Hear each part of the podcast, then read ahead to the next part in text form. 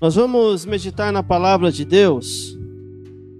Gostaria que repetíssemos juntos o tema da mensagem de hoje. Quando o fim é melhor do que o começo. Muito bem, nós vamos ler um texto bíblico de Eclesiastes, capítulo 7, versículo 8.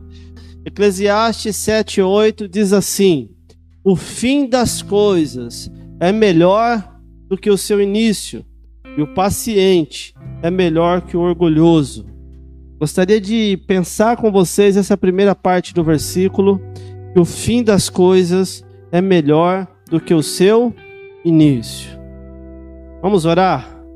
Pai querido, no nome de Jesus, ó Deus, que aquilo que vamos meditar aqui hoje, Senhor Deus, possa encontrar nos nossos corações um terreno fértil. Deus, abra nossa compreensão, nosso entendimento, para que possamos entender, ó Pai, aquilo que o Senhor quer e espera de nós. Nos ajuda, Senhor Deus. Seja conosco. No nome de Jesus. Amém. Amém, queridos. Será que você pode afirmar que o fim está sendo melhor do que o começo? Será que você pode afirmar que hoje está melhor do que no passado? Será que você pode afirmar, em, em olhando aí para as circunstâncias da sua vida, que o fim será melhor do que quando começou? Ou será que quando você olha para o seu coração, ou quando você olha para a sua vida e percebe as coisas como que saindo fora do lugar, percebe as coisas difíceis, percebe que aquilo que você havia planejado, aquilo que você havia sonhado, foi por água abaixo, não aconteceu do jeito que você esperava. Será que quando você olha dessa perspectiva, você consegue concordar com o texto que nós lemos, que o fim das coisas é melhor do que o seu início? Será que nós podemos concordar com esta afirmação? E uma pergunta que gostaria de fazer é: quando que o fim é melhor do que o começo? Quando que o fim é melhor do que o começo? Eu, eu digo, sem medo de errar, que muitos de nós, às vezes, quando olhamos para a nossa vida hoje, nós vamos dizer que, que talvez nós não concordamos com o texto que nós lemos no início. Talvez nós vamos olhar para o texto e olhar para a nossa vida e vamos dizer: ah, era melhor lá atrás. Era melhor em determinado momento da minha vida. Era melhor em determinada fase da minha vida.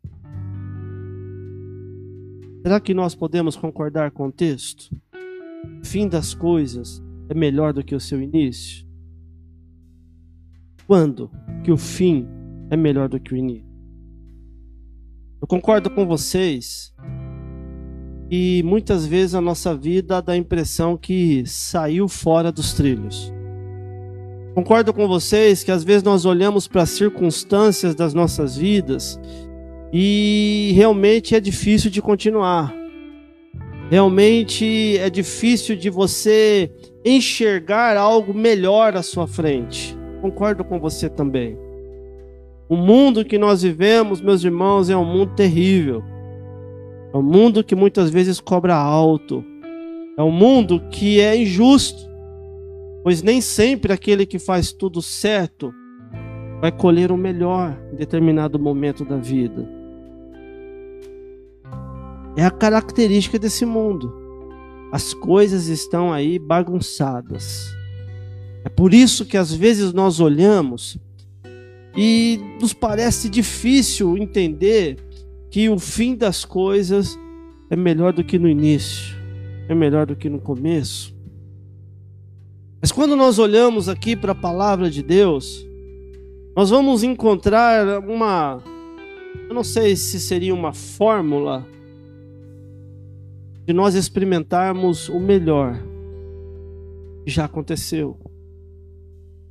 Uma fórmula de nós experimentarmos melhor lá na frente.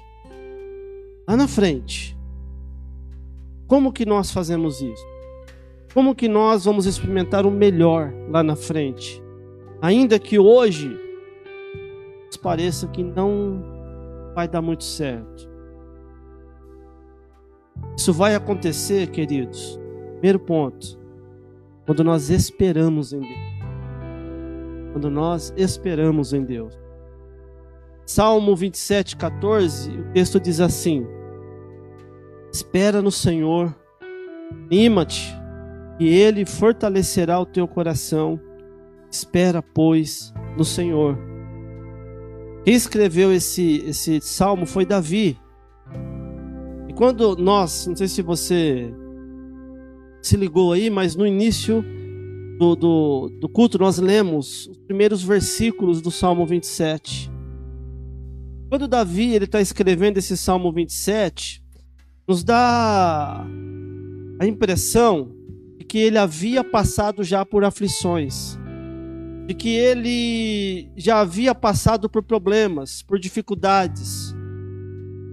Que agora, Davi diz assim: é, é como se ele dissesse assim: Olha, eu já passei por momentos difíceis, inimigos vieram sobre mim, por isso que agora eu posso dizer: espera no Senhor, anima-te, Ele fortalecerá o teu coração. Ao, ao mesmo tempo que Davi está escrevendo o salmo para que alguém pudesse ler, está escrevendo para ele também.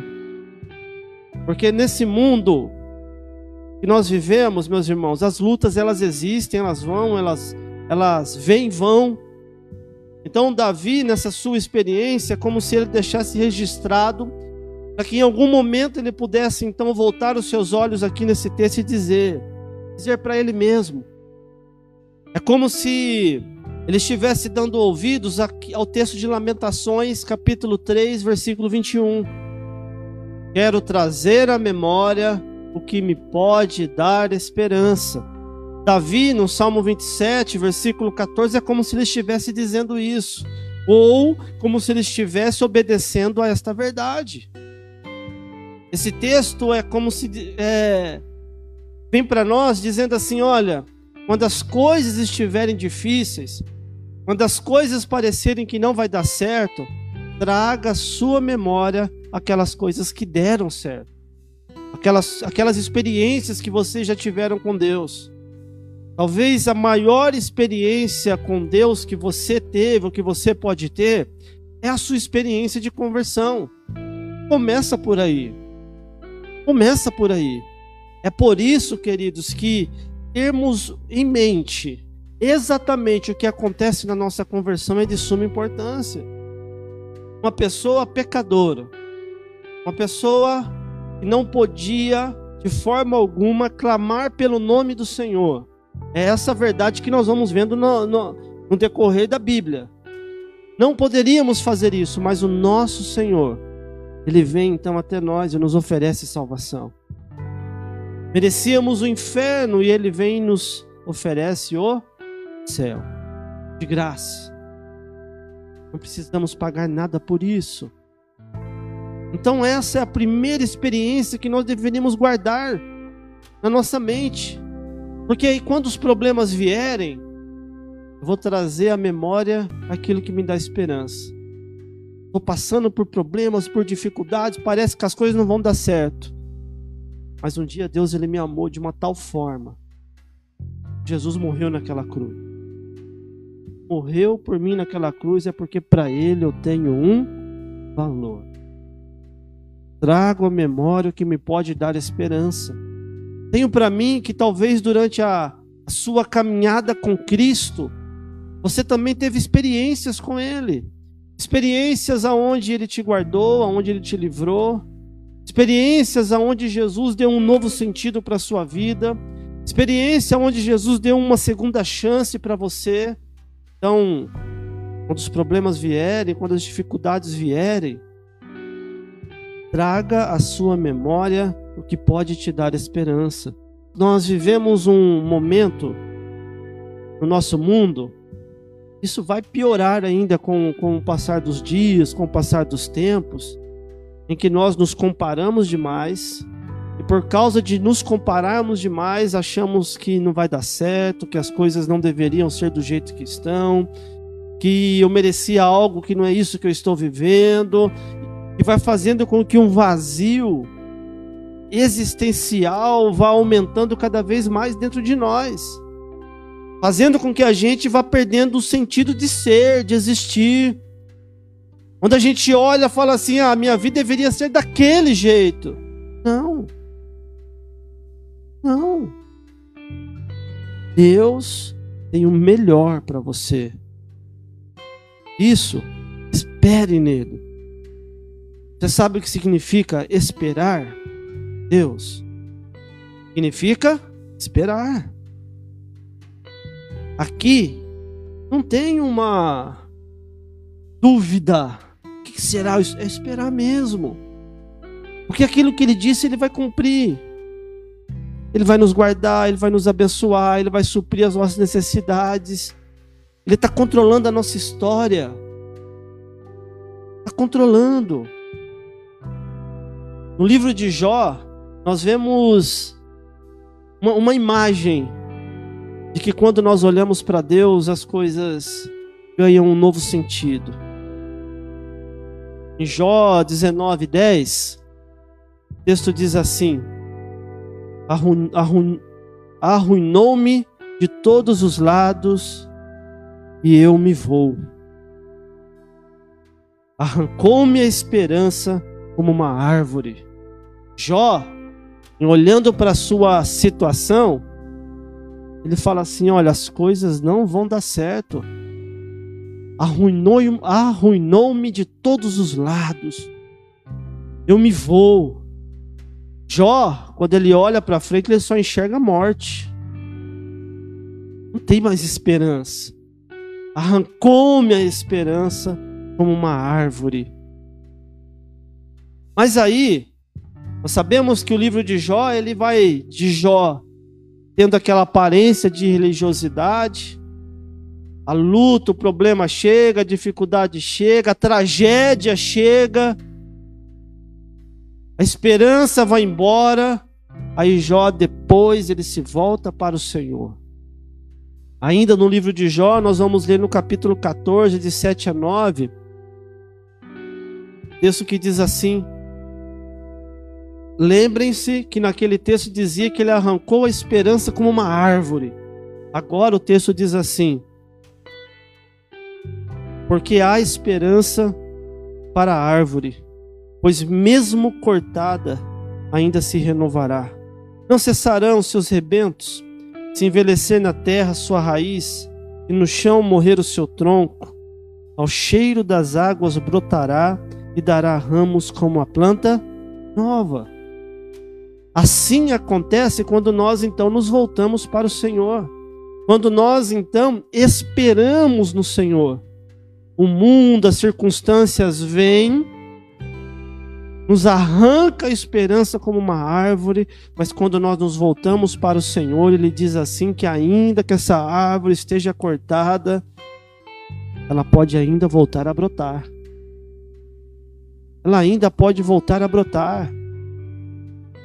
Esperar no Senhor é ter a convicção de que Deus ele está sempre lá. Ele está sempre presente. Guardem isso. Ainda que tudo saia fora daquilo que nós planejamos, e não vai adiantar, presta bem atenção nisso. Não adianta espernear, não adianta dizer, mas não queria que fosse assim. Não vai adiantar. Não vai adiantar. Espere, pois, pelo Senhor.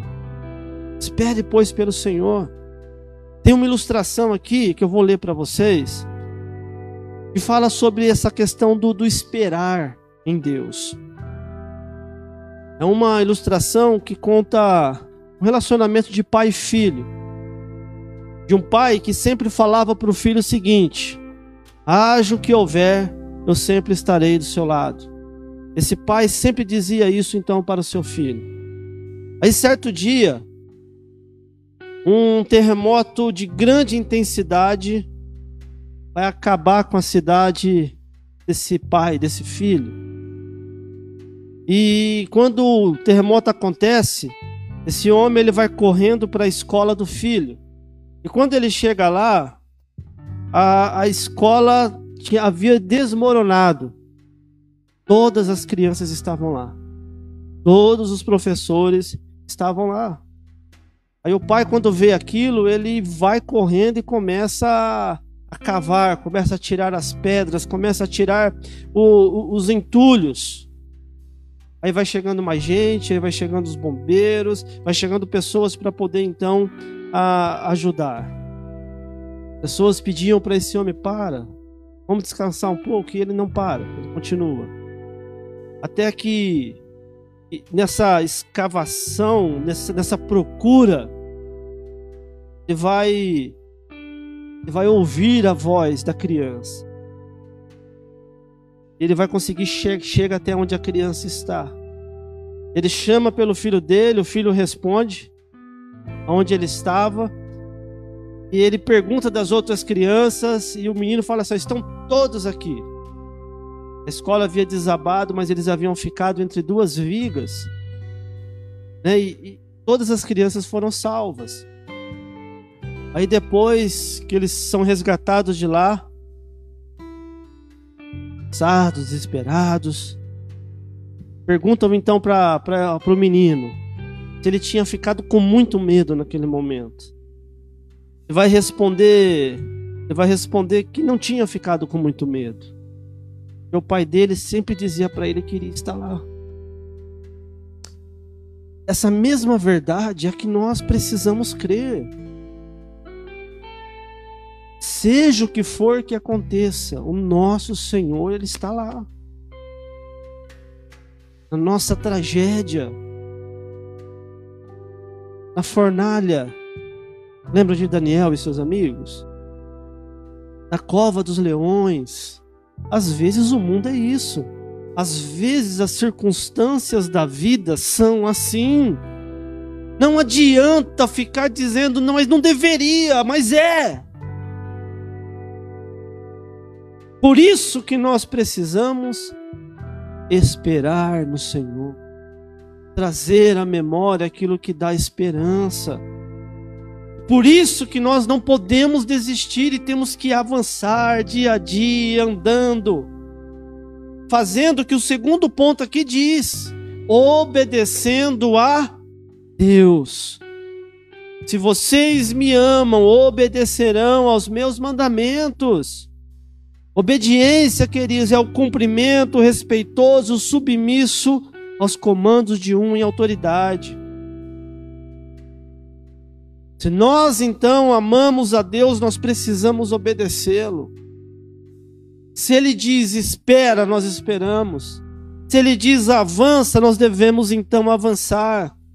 Em alguns momentos isso acontece, nós vemos isso na Bíblia povo de Israel diante do mar, o que nós iremos fazer? Avance. E o mar então se abre.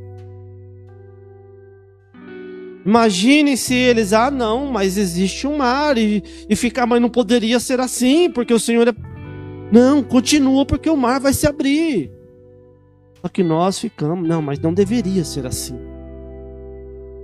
Um, uma característica desse mundo é que as pessoas elas se tornam se, estão se tornando cada vez mais críticas no sentido de ah, eu sei o que eu digo, eu sei o que eu faço, eu sei o que eu sinto. As pessoas estão cada vez mais cheias de si mesmas. Porque um grupo diz, então é isso e é isso que eu vou fazer, é assim que tem que ser. Perceba que tem muita gente ficando doente por causa disso. Tem muita gente vendo a sua fé naufragar por causa disso. É obedecer a Deus. Às vezes para continuar, às vezes é para ficar. Nosso exemplo maior é Jesus. Filipenses capítulo 2, versículo 8. Vamos ler juntos? Sendo encontrado em aparência como homem, humilhou-se a si mesmo sendo obediente até a morte e morte de cruz. Jesus, ele humilhou-se a si mesmo, sendo obediente até a morte morte de cruz. Jesus morreu no nosso lugar em obediência, Pai. Entendem isso? Jesus, ele obedece até as últimas consequências. Até o final, até o ponto de morrer injustamente, sofrendo dor excruciante. Nós não queremos obedecer. Queremos as bênçãos. Deuteronômio, capítulo 28, se você ler lá o texto, você vai ver que o capítulo 28 registra as bênçãos da obediência e as maldições decorrentes da desobediência para o povo de Israel. Queridos, vivemos na era da graça, mas a questão da obediência nos levar à bênção continua sendo verdade. E a, e a questão da desobediência, de nos levar para aquilo que é ruim, também é verdade. Nós temos esse livre-arbítrio. Nós podemos escolher por onde nós vamos andar, de escolher se vamos obedecer ou não.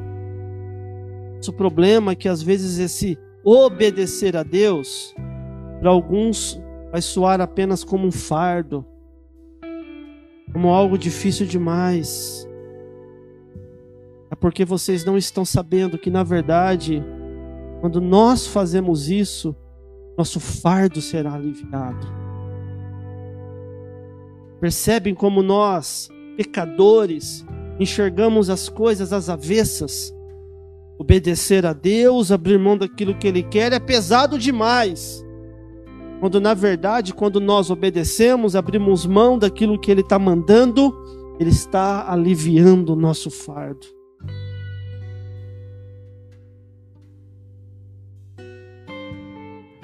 Quanto mais nós obedecemos a Deus, mais de Deus nós teremos. Quanto mais nós entregamos a Deus, mais dele nós teremos. Quanto mais eu tirar daquilo que Deus não quer, mais abençoado eu serei. É por isso. Tem gente que você vê chega há pouco tempo na igreja e a vida dela com Deus é uma vida diferente. E às vezes outros que há anos estão na igreja, sua vida no mundo está sempre a mesma. Está faltando obediência, está faltando entrega, está faltando atender a voz do Senhor. Está faltando. Mas quando nós fazemos aquilo que Ele deseja, aquilo que Ele quer, irmãos, nós vamos experimentar o melhor. O melhor.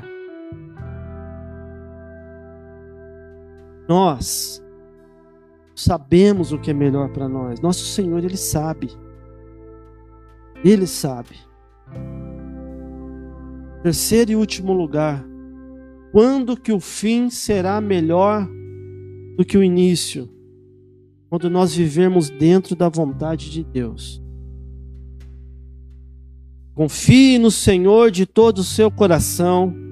Não se apoie no seu próprio entendimento. Reconheça o Senhor em todos os seus caminhos e ele endireitará as suas veredas.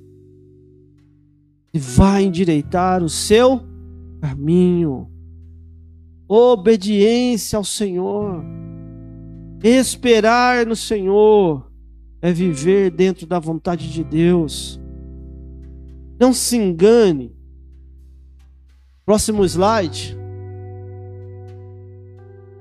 Às vezes, quando nós falamos sobre a viver dentro da vontade de Deus, nós olhamos apenas para um alvo e dizemos assim que ah, eu não estou vivendo ainda no centro da vontade de Deus.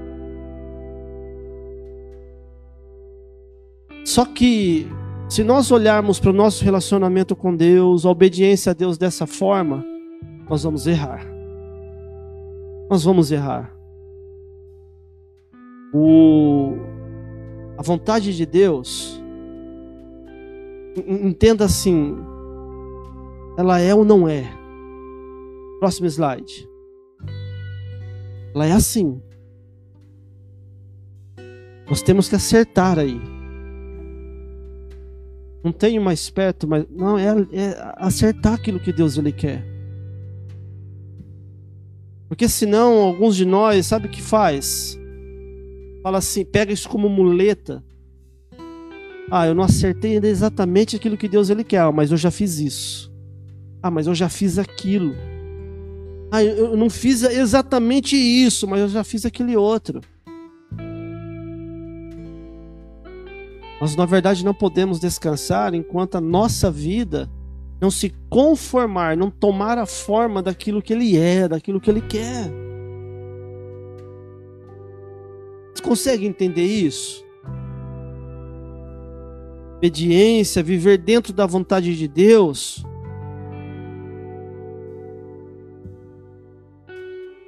É, eu saber aquilo que Deus quer hoje viver dentro disso hoje. Amanhã eu vou conhecer mais um pouco. Vou, com a ajuda do Espírito Santo, obedecer a Ele também amanhã. E assim eu vou progredindo. E assim eu vou crescendo. E assim eu vou experimentando mais dele em mim. Perceba que quando nós ficamos escolhendo aquilo que vamos obedecer, ah, hoje eu vou acertar aqui. Ah, não, hoje eu vou acertar aqui. A vida não progride. A vida com Deus, sua vida espiritual não progride, não cresce, não se fortalece. Na verdade, acaba regredindo. Acaba acontecendo que você olha para si e fala assim: parece que eu estou pior do que antes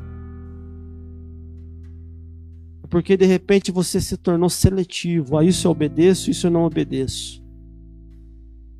Aí vem a imagem daquele alvo anterior, aqui eu acerto, ganho um ponto, aqui outro ponto. Mas não. Obediência a Deus tem que ser de forma integral, sempre, constante. Quando nós fazemos isso, quando nós esperarmos em Deus, quando nós ouvirmos aquilo que Ele quer, quando nós obedecemos a Ele, quando nós vivemos dentro da Sua vontade, o fim será melhor do que o início. Não importa o que vai acontecer entre esses pontos. Não importa o que vai acontecer entre o início e até o final, não importa. Um outro problema que talvez se instale no seu coração, sabe o que, que é? é que você resume a vontade de Deus ao hoje ou agora. Você resume o melhor de Deus com coisas desse mundo. Onde tudo tem que estar alinhado de acordo com aquilo que você acha melhor. Se não estiver assim, ah, porque Deus ele não está aqui, não está me abençoando, seu olhar está aqui. Está olhando apenas para esse mundo, apenas para os desejos do seu coração, quando na verdade nós precisamos avançar, caminhar. Quantos, quantos que no meio da tragédia, no meio do problema, no meio da dificuldade avançaram, Aí depois de passar pelo problema, olharam para trás e viram e, e, viram a mão de Deus levantando, abençoando, viram a mão de Deus transformando. Quantos? Entendem isso, queridos? Quando nós então esperarmos em Deus, obedecemos ao Senhor, vivemos dentro da vontade de Deus, fim será melhor do que o início. Quando que o fim será pior? Quando nós fazemos o contrário, quando nós não esperamos, quando nós não obedecemos, quando nós não vivemos aquilo que Deus ele quer. Como está sua caminhada? Como está a sua fé? Tem obedecido ao Senhor? Tem esperado? Tem vivido dentro da vontade de Deus? Vamos orar? Olhe para você mesmo agora. Olhe para você mesmo e diga assim: Pergunte-se: será que do jeito que eu tenho andado, do jeito que eu tenho caminhado, do jeito que eu tenho crido, o fim será melhor do que o início? Que vai dizer se o fim será melhor do que o início se você hoje ouvir esses conselhos, esperar no Senhor, obedecer ao Senhor, viver dentro da vontade dEle. Senhor Deus, Pai amado, poderoso, no nome de Jesus, quero pedir ao Senhor, ó Pai amado, por esses meus irmãos que se colocam em pé agora. Tu conheces, ó Deus, as circunstâncias da vida dele. Tu sabes, ó Deus, lutas, as dificuldades. Sabe, ó Deus querido, se há erros. Sabe, ó Deus querido, se há dificuldades. Te peço agora no nome de Jesus. Senhor, coloque fé no coração desses meus irmãos, dessas minhas irmãs. Peço ao Senhor, ó Deus querido, que o Senhor faça aquilo que nós não podemos fazer. Faça, ó Deus querido, aquilo que nós não temos forças para fazer. Faz isso na vida dos meus irmãos. Visita, Senhor Deus, a cada um. Aumenta a fé. Coloca da tua alegria, da paz que vem do Senhor. Deus, estamos do Senhor. Tem misericórdia de nós. Nos ajuda. E que no nome de Jesus, que o fim seja melhor do que o início. Em nome de Jesus. Amém.